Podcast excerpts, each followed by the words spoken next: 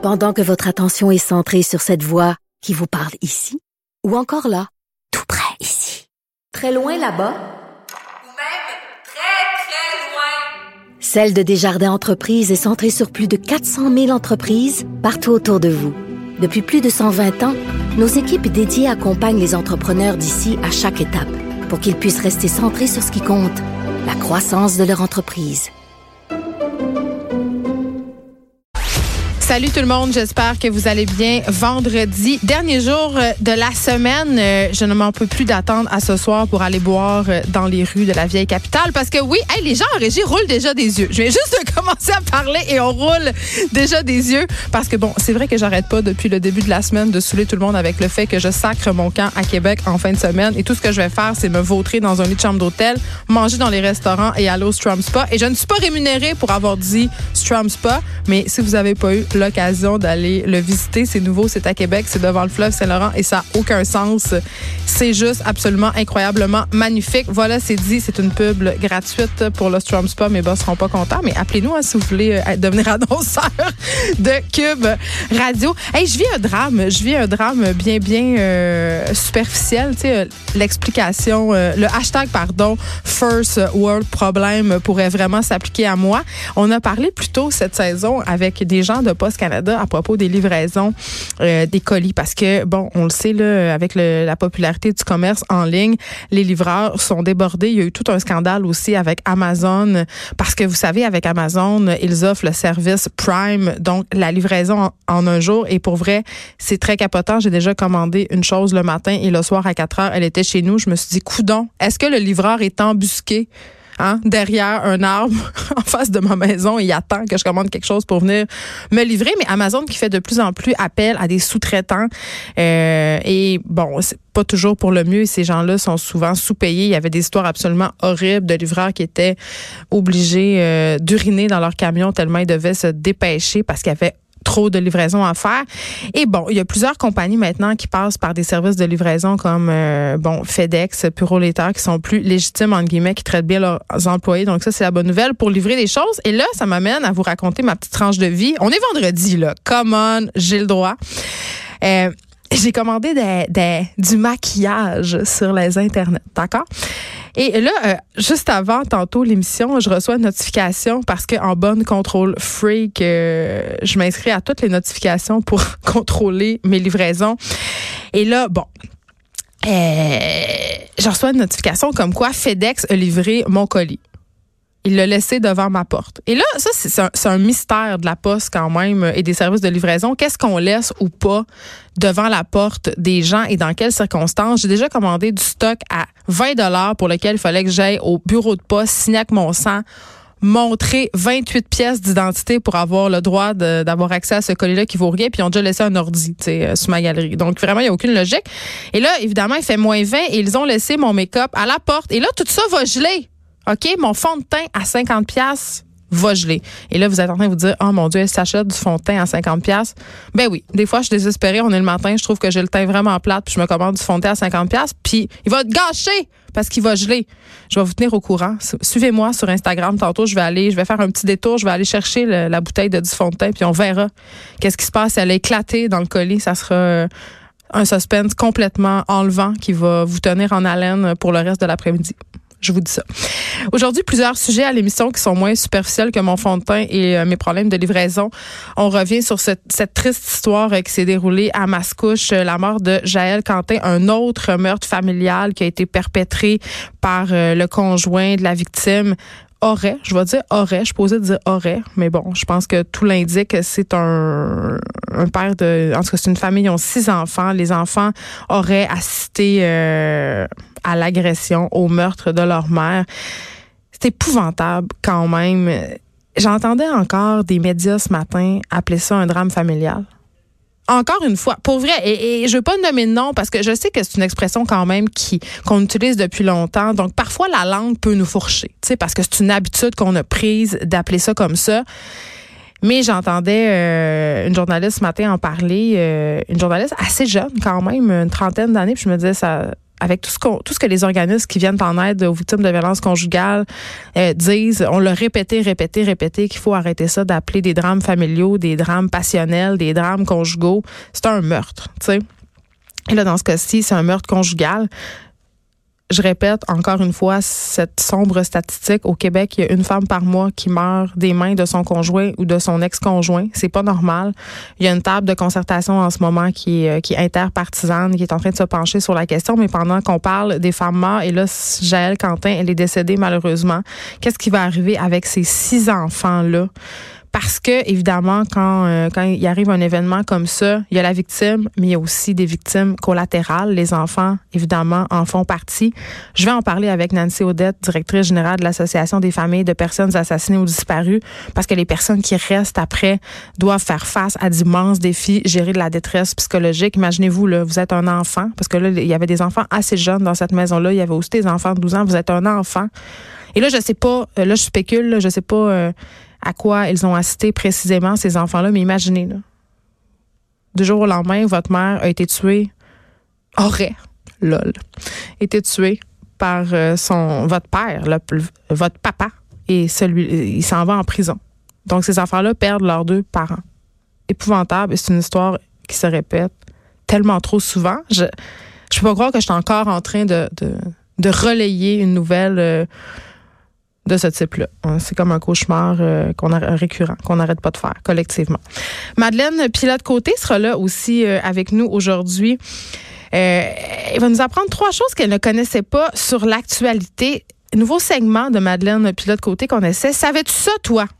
Donc, elle sera là aujourd'hui. Maud Boutet aussi, que vous connaissez comme co-animatrice d'émission Franchement dit, euh, ici sur les ondes de Cube, sera là pour nous parler euh, de cette nouvelle série Netflix qui fait vraiment, en tout cas, qui est très, très populaire, qui semble aussi être très appréciée du public. Ça s'appelle Cheer. Bon, c'est une série sur le cheerleading, incursion dans le monde du cheerleading, donc avec Maud Boutet, parce que Maud a réussi à parler à un des acteurs de la série qui est québécois.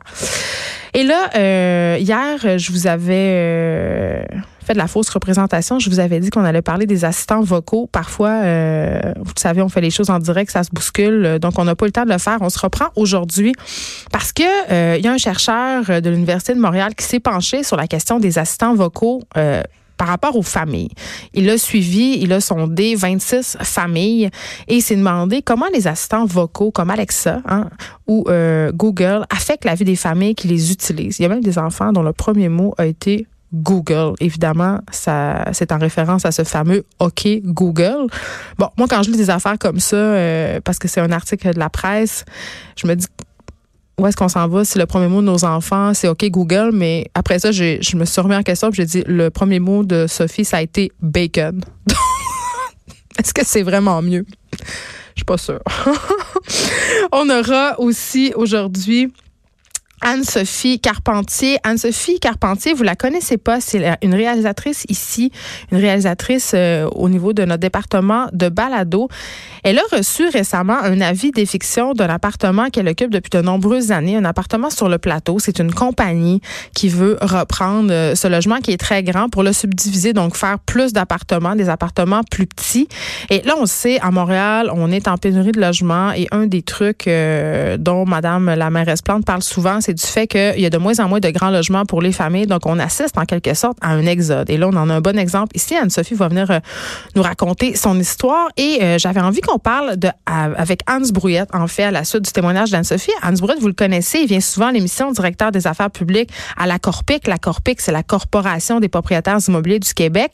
Euh, il a quand même peut-être un autre son de cloche sur la crise du logement parce qu'on accuse beaucoup les propriétaires d'en être responsables, du moins en partie, mais eux, ils ont sorti un communiqué récemment, le 15 janvier propose des solutions quand même à la crise du logement. On va discuter ensemble. Est-ce que la ville aussi devrait intervenir ou pas euh, pour ce qui a trait au logement, justement, pour empêcher, si on veut, euh, certains promoteurs un peu trop gourmands de euh, prendre des logements, de les rénover, de les revendre très vite, mais surtout de faire plusieurs logements avec des grands logements. On aura Maître Shannon Otis aussi, Maître Sharon Otis, avocate et spécialisée en droit de la famille, parce que là, imaginez-vous donc, qu'il y a de plus en plus de parents séparés qui vont en cours pour régler un conflit. Euh, Puis ça, c'est pas nouveau. Les parents qui vont en cours pour régler des conflits, vous allez me dire, mais là, on veut régler des conflits entourant la nécessité de vacciner son enfant ou pas. Je vous le jure, là, c'est vrai. On voit ça de plus en plus. Il y a des jugements, trois jugements récemment ont été rendus à cet effet-là. Des parents se battent en cours parce qu'il y en a qui sont des, anti-vaxxers et l'autre parent dit, ben, écoute, ça n'a aucun sens, toutes les recherches que tu fais sur Internet. Et là, ils vont se battre en cours pour ça. Donc, qu'est-ce qu'on peut faire? Puis, tu sais, je vais élargir ça plus loin, là, ce débat-là, parce que quand tu es séparé puis tu t'entends pas bien, tu peux aller en cours pour un peu n'importe quoi. Puis les questions de santé, quand même, c'est important. Qu'est-ce qui arrive si, euh, par exemple, euh, je sais pas, moi, mon enfant tombe malade? Euh, exemple, mon enfant a le cancer. On découvre que mon enfant a le cancer et là, on propose un traitement. Puis moi, ben, je veux pas que mon enfant ait le traitement. Je veux qu'il y ait un autre traitement. Puis là, il y, a, une bataille de parents séparés. Jonathan Roberge, euh, dont le fils a été diagnostiqué euh, d'un cancer du cerveau récemment, est venu nous parler du défi euh, que représente une séparation de parents quand un des deux, un enfant est malade. Heureusement, avec son ex-conjointe, il s'entendait sur les soins à apporter, mais ça peut vite tourner au vinaigre et on en voit de plus en plus de ces cas-là devant nos tribunaux. On aura Pamela Dumont, finalement, qui va venir nous parler d'un événement, un forum qui s'appelle euh, Make a Woman Great Again. Vous avez sûrement vu ça passer sur les médias sociaux parce que ça a soulevé l'ire et l'opprobre du milieu féministe, mais quand même, euh, ce n'est pas que les féministes qui devraient s'insurger contre ce type d'événement. C'est carrément un événement misogyne où on vient expliquer aux hommes euh, comment comment dompter les femmes et où on vient aussi expliquer aux femmes comment elles devraient être pour augmenter leur féminité de 500 Et ça, c'est pas un, un chiffre en l'air que je vous lance. C'est ce qui prétend l'organisateur de cet événement-là, dont Pamela Dumont va venir nous parler à la fin de l'émission. Et ça m'amenait euh, à vous parler de Patrick Salibi parce que on fera sans doute allusion tantôt avec Pamela aussi. Euh, tu sais, Make Woman Great Again, on, rit, on dit, ah, ça se passe ailleurs, ça se passe aux États-Unis. Les, les Américains sont un peu zinzins avec ces histoires-là, donc ça nous étonne pas. Eh bien, euh, des espèces de d'ayatollah de la féminité, puis des espèces de mansplainer ultime de ce à quoi ça devrait ressembler être une femme, puis comment on devrait se comprendre, nous, en tant que femmes. Euh, ça existe aussi ici. Euh, je reviens sur le cas de Patrick Salibi qui fait un comeback sur les médias sociaux. Patrick Salibi, peut-être que ça vous dit rien, mais il a quand même fait le l'objet d'un reportage d'enquête pas plus tard qu'en janvier dernier, donc vraiment un an, jour pour jour, presque avec aujourd'hui, euh, un article de Marc-Claude Malbeuf d'Isabelle Haché qui sortait pour dénoncer cet homme-là. Il y a une trentaine d'anciens clientes parce que ce gars-là, Patrick Salibi, euh, ben, il était professeur euh, dans une école de yoga de Montréal, c'est-à-dire qu'il avait fondé sa propre école de yoga, Ostéo Yoga. C'est une école qui avait pignon sur rue sur le plateau Mont-Royal, sur la rue Saint-Joseph il se servait de son école, euh, selon les dires des clientes, parce que ce sont surtout des femmes qui ont discuté avec les journalistes Marc-Claude Malbeuf et Isabelle Haché pour abuser des gens. Et là, on l'accuse d'avoir exploité, violenté, euh, trompé, là, dans le sens de berner, manipulé sexuellement euh, et il aurait aussi tenté de convaincre certaines de ses adeptes de quitter leur conjoint. D'ailleurs, plusieurs d'entre elles l'ont fait. Elles ont quitté leur conjoint, elles ont carrément déménagé au centre de yoga. Il y a deux femmes qui témoignaient dans l'article qui disaient, moi, je dormais sur la table de massage. Il y en avait une autre qui dormait par terre devant la porte de Patrick Salibi. Et elles étaient, elles étaient traitées, ces femmes-là, euh, comme des esclaves sexuelles. On leur demandait de l'argent, elles remettaient une partie de leur salaire et même on les enjoignait à quitter leur emploi parce que Patrick Salibi avait pour son dire que euh, une femme, ça devrait pas travailler. Bon, hein, on le voit là, c'est un misogyne. Et d'ailleurs, il se décrivait euh, lui-même comme le gourou de l'utérus, le maître de l'utérus. Euh, bon. Et un génie refoulé. Parce que sur son ancien site Internet, parce qu'il faut savoir que quand cette nouvelle-là est sortie sur la presse, ça fait un an, tout a été délité. Patrick Salibi enlevé son site Internet. il, il n'était plus en ligne quelques heures après euh, euh, la publication de ce reportage-là. Il, a aussi annulé tous ses comptes euh, sur Facebook, Instagram, parce que c'est vraiment un gars qui a fait sa carrière avec des vidéos. C'était quelqu'un de très, très, très actif sur les médias sociaux et sur son ancien site Internet, justement, Patrick Salibi se décrivait comme un génie refoulé. Il disait qu'il avait soif de destruction. Il disait être habité par un chaos pur. Il voulait gouverner l'humanité. Il disait, mon ego est tellement assoiffé, ça me fait peur. Je ne veux pas de gloire. Si je ne peux pas avoir la gloire absolue. Hein? Super, super, super. Mais là, dans les neuf derniers mois, parce que depuis ce temps-là, depuis le reportage de la presse, on n'en a plus entendu vraiment parler de Patrick Salibi avec raison. Il s'est sauvé parce qu'évidemment, il avait peur que ses pseudo-victimes, ses supposées victimes, euh, portent des accusations, j'imagine. Donc, il est un peu disparu de la map. Et il y a une de ses adeptes que vous connaissez peut-être, Brigitte Pogonat. C'est une actrice qui a essayé de continuer un peu. Elle, elle, elle, elle, a nié totalement. Elle a continué à perturber ses affaires. Et là, depuis neuf mois, euh, il y a plusieurs tentatives qui ont été faites sur les médias sociaux de faire renaître Ostéo Yoga euh, de ses cendres en changeant de nom. Euh, et là, justement, il y a une page suite à toute cette histoire-là de Patrick Salibi qui s'appelle Safe Yoga Montréal qui a attiré à notre attention une vidéo qui circule depuis quelques temps sur les médias sociaux où on peut le voir, Patrick Salibi. on ne sait pas il est où. vraiment, il y a rien dans la vidéo qui nous permet d'identifier où il se trouve. Mais bon, il s'adresse en français à un public, donc on peut supposer qu'il est encore euh, dans la région de Montréal.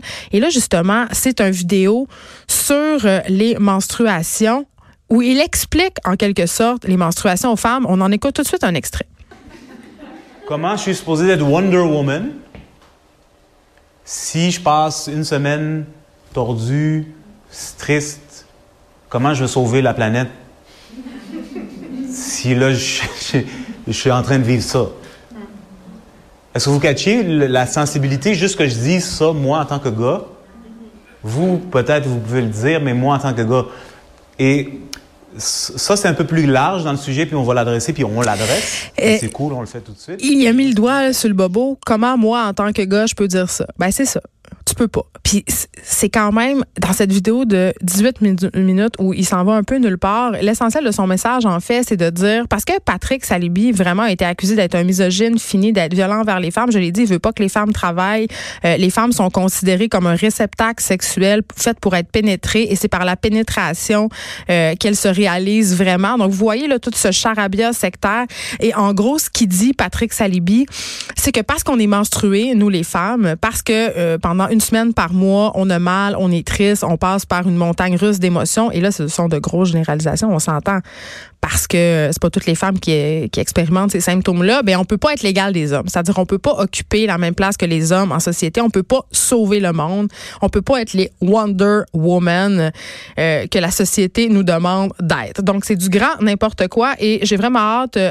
au cours que je vais bientôt donner. Je vais bientôt donner un cours, ça s'appelle euh, comment vous vous sentez quand vous recevez un coup de pied d'un couille? Moi, je vais aller expliquer aux hommes comment ils se sentent quand ils se font donner un coup de pied d'un couille. C'est vraiment ridicule, mais c'est ce que, un peu ce que Patrick Salibi fait euh, en faisant ce type de vidéo-là, en essayant d'expliquer, de mansplainer, vous le connaissez ce terme-là, aux femmes, comment elles devraient gérer leur menstruation, comment elles devraient se sentir, et surtout en, en invalidant le fait que la femme est l'égale de l'homme à cause des menstruations. Donc, méfiez-vous vraiment.